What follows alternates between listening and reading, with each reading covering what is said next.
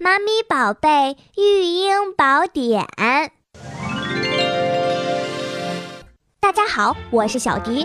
很多妈妈会把各种辅食搅拌在一起喂宝贝，其实每一种食物都有自己独特的味道，各种辅食混合在一起，会让各种食物味道融合在一起，形成了混合型味道。这样的味道不一定能够得到宝贝的接受。其实，对于添加辅食的宝贝来说，不适合用混合型辅食，而是要一种一种的单独添加。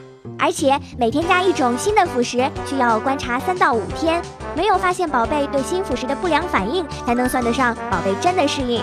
一旦发现异常反应，就需要立即停止新的辅食添加。要等宝贝稍大一些，能够适应辅食种类多一些的时候，才可以给宝贝适应的多种辅食混合在一起，形成混合型的辅食。你知道了吗？